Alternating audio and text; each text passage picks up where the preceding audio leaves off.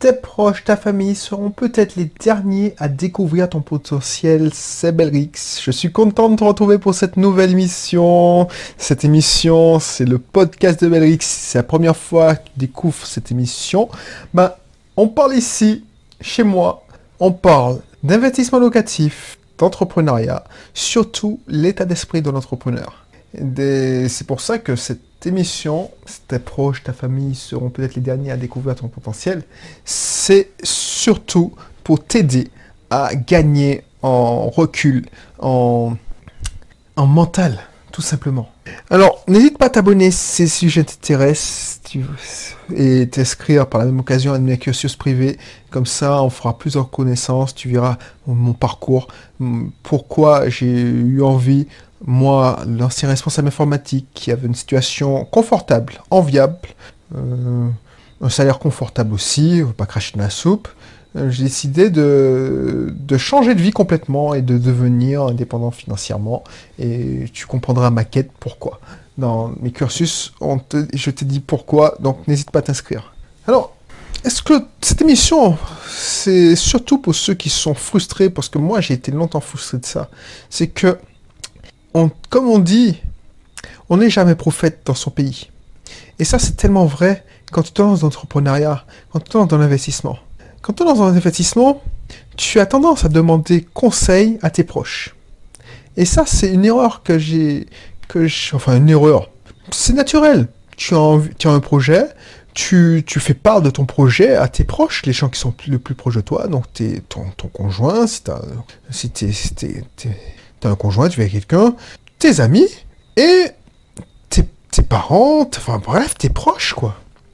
Et bien souvent, comme ils sont pas dans le milieu, sauf si tu as la chance d'être dans un milieu d'investisseurs ou d'entrepreneurs ou les deux, ben, ils vont pas t'encourager, ils vont essayer de t'en dissuader. On en a déjà parlé souvent. Et ça, c'est la grande frustration. Et du coup, bien souvent, ça, ils te dissuadent et toi, tu les écoutes. Les écoutes. Voilà, c'est ça. Et j'aimerais, à travers cette émission, te, te donner un autre point de vue. T'expliquer que, j'ai pris du temps à le comprendre, et pourquoi j'ai compris, t'expliquer pourquoi les proches ont moins souvent confiance en toi que de parfaits étrangers. Et moi, le premier, je subis les conséquences de ça. Donc voilà, je sais pas si tu vis la même chose que moi ou si tu as déjà vécu, mais voilà, moi quand j'ai commencé à dire à mes parents que je voulais changer de vie, que je voulais quitter mon emploi de responsable informatique, de rentrer en Martinique, tout ça.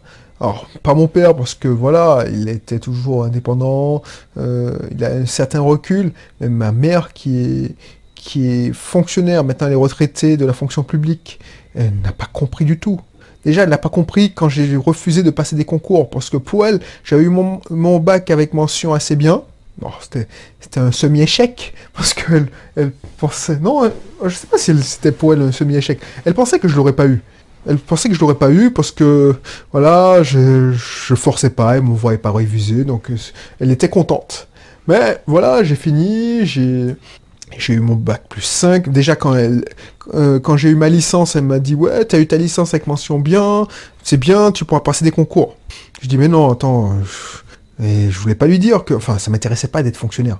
Alors oui, alors toute la petite histoire, hein, j'ai rien contre les fonctionnaires. Parce que, je dis ça tellement brutalement, c'est que c'est pas mon style de vie.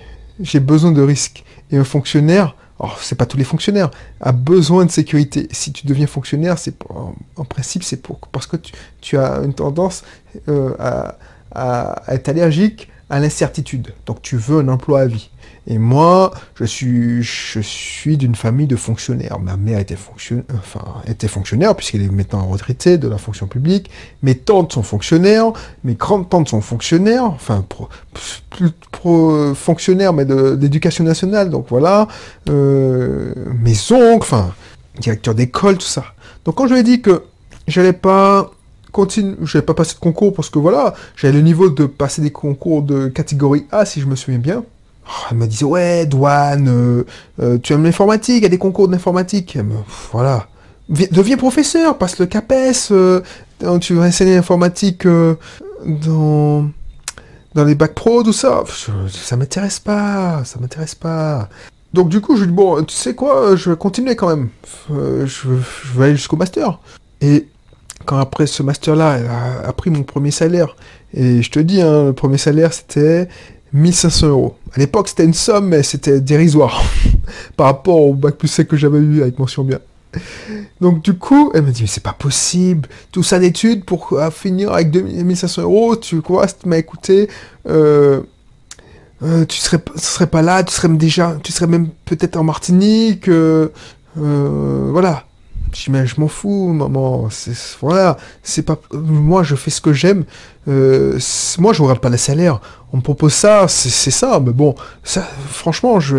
Parce que moi, déjà, inconsciemment, et après, j'ai eu la preuve de ce que je, je pressentais. C'est que moi, je voulais pas faire le truc pour l'argent nécessairement.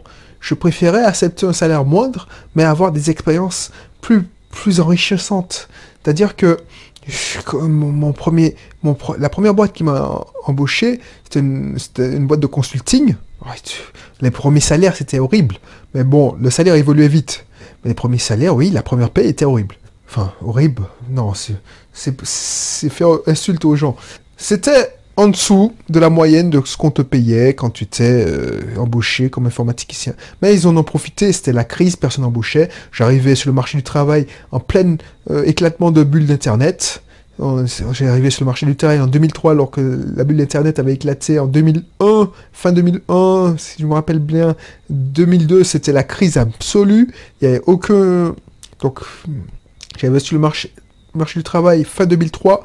Les, les budgets étaient encore gelés il y en a qu'une qu'une boîte qui recrutait par grappe, c'était la, grosse boîte de consulting américaine que je ne pas citer. Ben, tu acceptes, c'est à prendre ou à laisser. Et puis, tu sais que très bien que si tu as ce CV-là, si tu as ce nom-là, cette ligne sur ton CV, ben voilà, tu vas pouvoir être en mission sur toutes les boîtes de la défense. Donc EDF, euh, euh, Alliance.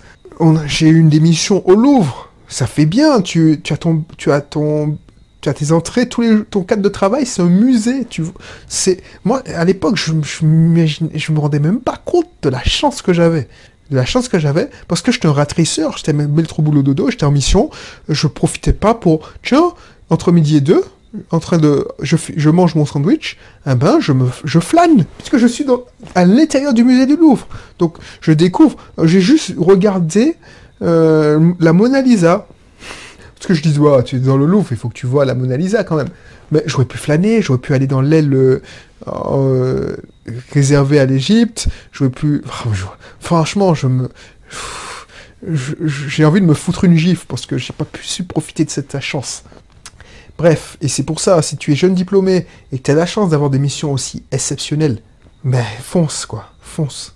C'est tout ça pour te dire, pour revenir au sujet, c'est que donc quand j'ai dit et quand j'ai dit bah, bon que je, je, retrouvais du travail à Lyon pour euh, retrouver mon épouse, ma compagne, qui est devenue mon épouse entre temps, bah, je suis redescendu à Lyon, j'ai été embauché comme analyste programmeur.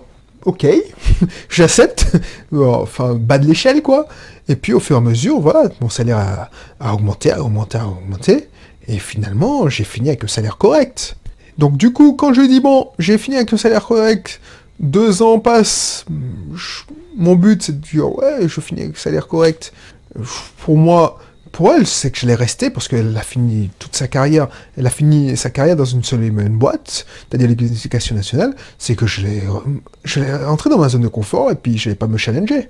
Et quand je lui dit mais non, je, ne démissionne même pas pour trouver un autre boulot. non, je rentre, je change complètement de vie. Ben, elle n'a pas compris. Elle n'a pas du tout compris. Et moi, j'en ai souffert. Enfin, j'en ai souffert. Pas longtemps, parce que j'avais déjà ce mental, ce mindset, parce que j'ai aidé à commencer à me former. Donc, ce que je te dis, c'était en 2012, 2013. Et pourquoi je te dis ça? Parce que bien souvent, les gars, ils, vont te dire, mais qu'est-ce que tu vas faire? Tu veux te créer une entreprise? Pourquoi tu veux créer une entreprise? Est-ce que tu sais gérer une entreprise? Est-ce que tu as déjà l'expérience pour gérer une entreprise? Est-ce que tu, tu as pris des cours, tu allé à l'école, tu n'as même pas fait de la compta, tu, as, fait tu, as, appris de l'informatique à l'école, qu'est-ce que tu vas me faire penser que tu vas gérer une entreprise? C'est exactement comme je disais, je voulais acheter une, euh, ma première location saisonnière, c'était ma première location, j'ai dit à ma mère, pour, pour ne pas la stresser, c'était une résidence secondaire. Bah, à, la base, c'était vrai. Je te laisserai regarder l'article sur le blog. Mais à la base, c'était, j'étais dans ma mentalité de rat c'est-à-dire que je, voulais une résidence secondaire en Martinique, un pied à terre. Mais franchement, c'était une mentalité de merde.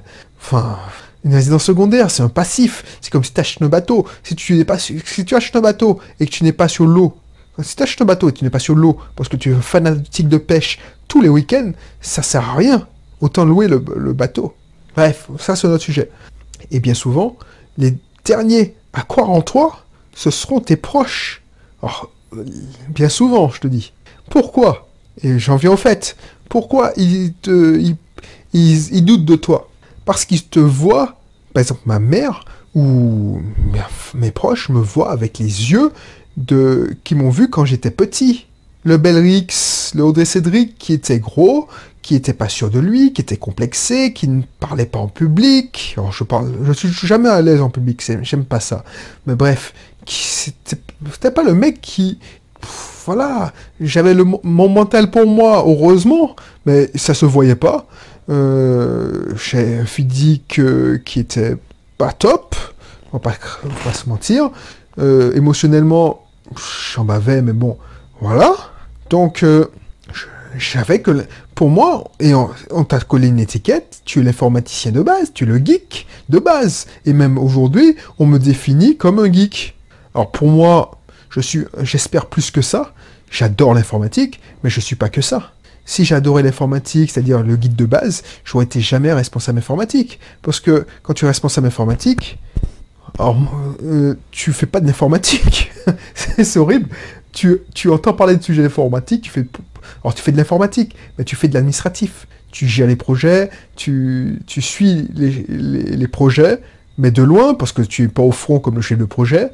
Tu, tu fais du management, donc tu manages les informaticiens, mais tu ne fais pas de, de développement comme j'aime faire. Alors moi, j'avais de la chance, je, je, me réservais toujours un petit développement, c'est-à-dire que je, je, codais une partie du logiciel à la mode, euh, je me mettais sur des projets. Alors ça, c'est quand tu as une petite boîte enfin une boîte, c'était une PME de 200 personnes, mais tu as une certaine latitude. Et il faut le vouloir le faire aussi. Et c'est pour ça que je suis resté aussi longtemps, parce que je, prenais mon pied. Euh, j'ai adoré mon dernier projet, qui m'a pris deux ans. C'est-à-dire que je mettais la main dans le je codais, je faisais l'architecte, c'est-à-dire que je, concevais la, solution, donc c'est pas mon boulot, c'était un boulot d'architecte. C'était une de mes casquettes aussi, avant d'être responsable informatique, mais je l'ai gardé. Ensuite, je gérais le budget. Donc j'étais. Et après moi, il n'y a plus ça parce qu'ils ont compris qu'il fallait pas faire ça. Et même moi, si je, si mon Bisoft Team grandit et que je dois empocher un directeur informatique et un responsable informatique, je le mets pas entre l'alpha et l'oméga. C'est pas possible. Euh, quand le mec se barre, ben t'es dans la merde. Parce que si tu fais pas l'effort de le binomiser et tu lui demandes pas d'écrire des procédures et de, voilà quoi. Bref, ça c'est notre sujet. Mais pense à ça, si t'es chef d'entreprise et que tu dois recruter un directeur informatique et un responsable informatique, ou un responsable informatique. Mais, je prenais mon pied. Du coup, pourquoi je te dis ça? Pourquoi Parce qu'ils te voient avec les yeux de qu'ils t'ont toujours connu quand tu étais petit. Quand j'étais petit, voilà, euh, voilà, je pleurais beaucoup. Alors, je pleurais beaucoup. Je te parle quand j'avais 4 ans, mais tu, mets des étiquettes. Par exemple, si ton enfant de 4 ans, jusqu'à aujourd'hui, on me sort des dossiers quand j'avais 4 ans, tu vois. Euh, bah, je vais pas te raconter parce que c'est assez dégradant, mais on me sort des dossiers, genre, euh, euh, je sais pas moi, première fois que j'ai présenté euh, mon épouse à ma grand-mère, elle a sorti les gros dossiers sur moi, les gros dossiers, genre, euh, je, vais te raconter les, les, les moins pires, que j'ai pris un imperméable, parce que tu vois que j'ai été élevé en partie par ma grand-mère et quand j'ai quand je la voyais faire de la couture. Et dans la couture, il y a des patrons. Donc il y avait tout un ma, ma grand-mère était faisait de la couture, elle était couturière. Et tu vois quand tu fais de la couture, tu prends des patrons. Alors je sais pas ce que tu vois ce que c'est que des patrons, mais c'est euh, pour découper les pièces de, de, de toile. Donc je la voyais faire, je la voyais dessiner, enfin, avec ce, que je, pensais que c'était de la crème, mais euh, de la toile de couture, pour faire la pièce, pour la coudre à la machine. Donc moi, je me suis mis en tête de j'allais faire la même chose. Et du coup, je rigole parce que c'est déprimant. J'avais 4 ans, j'ai pris des ciseaux, et j'ai dessiné dans son imperméable tout neuf un patron. J'ai pris son patron et j'ai dessiné et j'ai découpé dans son imperméable tout neuf une pièce. Et j'ai commencé à coudre. Je te garantis, quand elle a vu ça, elle a pété un câble. Et jusqu'à maintenant, j'en entends parler. Et je t'en passe tous les dossiers qu'elle a sortis à mon épouse. Donc franchement, si tu... heureusement que j'ai pas honte. Parce que franchement, c'est hallucinant. Et elle. Elle, elle, sait pas ce que je fais. Pour elle, je fais je continue l'informatique, euh, voilà. Enfin, lui expliquer que, voilà, je suis... Non. Et des fois, mieux vaut pas parler. Ma mère, elle sait pas ce que je fais. Elle sait à peu près, parce, que, que... Mais on discute pas de mes projets, parce que déjà, elle est capable de comprendre. Puis je vais pas l'embêter, je vais pas la stresser. Parce qu'un truc qui me stresse pas, eh ben ça va l'empêcher de dormir, parce qu'elle s'inquiète. C'est pour ça qu'ils essaient de t'en dissuader. C'est ça aussi. Parce que ils n'ont pas le même rapport, le même rapport au stress que toi, à la peur que toi. Ils n'ont pas eu à surmonter ces épreuves.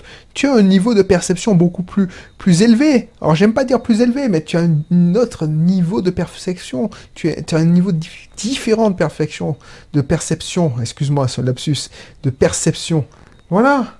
Donc, du coup, euh, j'en discute pas. Des problèmes de management, de collaborateurs, tu peux pas discuter avec ça avec un salarié. Donc, je ne discute pas. Il faut le vivre pour le croire. Parce que toi, si tu es salarié, tu vas le prendre le parti du salarié, tu, vas te projeter dans le, dans le statut, tu vas voir le, le, le, problème de, la façon d'un salarié. Et être bon manager, entre parenthèses, euh, c'est d'être déjà, de, se mettre à la place de l'autre. Donc je te dis pas qu'il faut que tu... Mais moi, quand je fais ce travail de management, de manager, non seulement je me mets je prends mon point de vue, mais je me mets à ta place pour essayer de comprendre pourquoi tu réagis comme ça et tu me dis ça. Et je, te propose une situation gagnant-gagnant. Mais je ne reste pas coincé dans ma, position de manager qui veut imposer sa loi. Tu peux me faire dévier.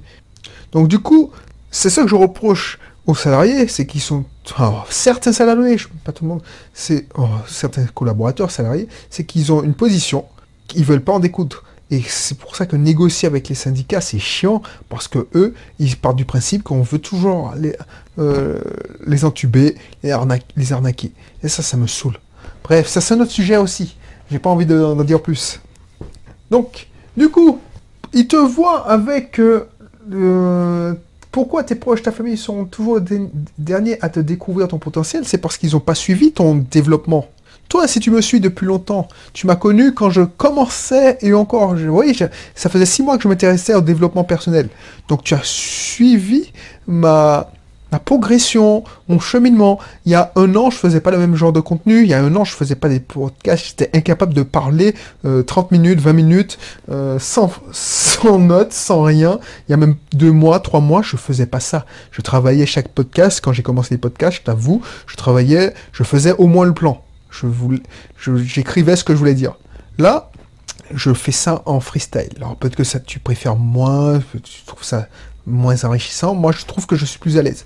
Mais toi, tu as découvert mon, mon cheminement, tu, tu m'écoutes, tu tu prends la peine de m'écouter. Donc tu, tu te dis ah ouais, c'est pas con ce qu'il raconte. Mais mes proches, ils n'écoutent pas mes émissions. Ils m'écoutent pas mes podcasts. S'ils m'écoutent, c'est mes premiers articles donc du coup, je vais les perdre. Ils ne, ils ne remarquent pas ton évolution, ils te voient. pour eux, tu es toujours la même personne. Et tu vois, ils veulent et ils entendent ce qu'ils veulent bien voir de toi. C'est ça aussi.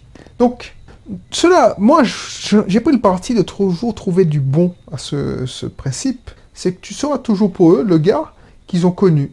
C'est ça, tu seras toujours pour ta mère, ton, euh, son enfant, c'est tout. Donc, euh, même si tu deviens, alors c'est bon pour ce que tu, si tu deviens riche, bah voilà, elle va te voir quand même. Euh, alors j'espère qu'elle va pas changer, elle va te voir euh, pas comme un porte-monnaie sur pattes, mais comme son, enfant.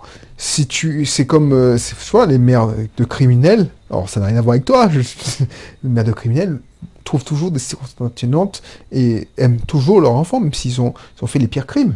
Donc c'est ça qui est bien. Mais le revers de la médaille, c'est que tu ne seras jamais prophète dans ton pays. Donc pense-y, ne sois pas désolé, c'est normal qu'ils aient des doutes dans, tes projets et ne baisse pas les bras.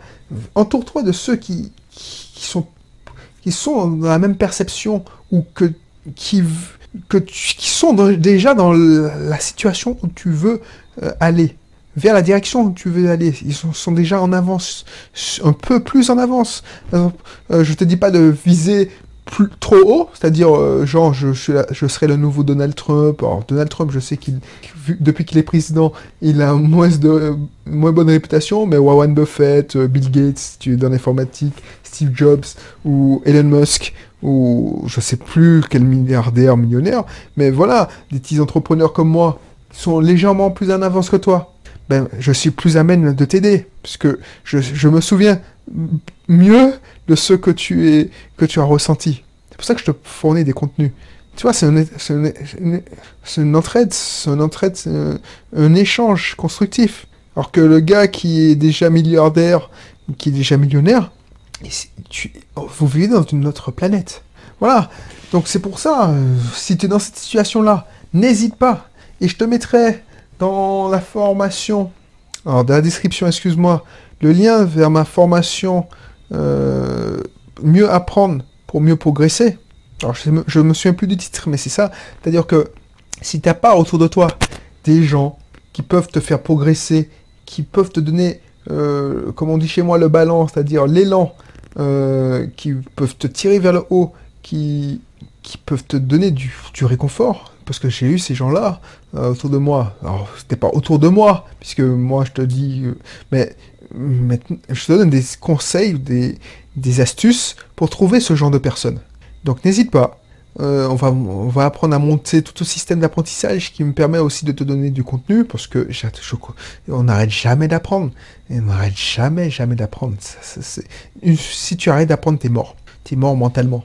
T'es mort moralement. Donc voilà.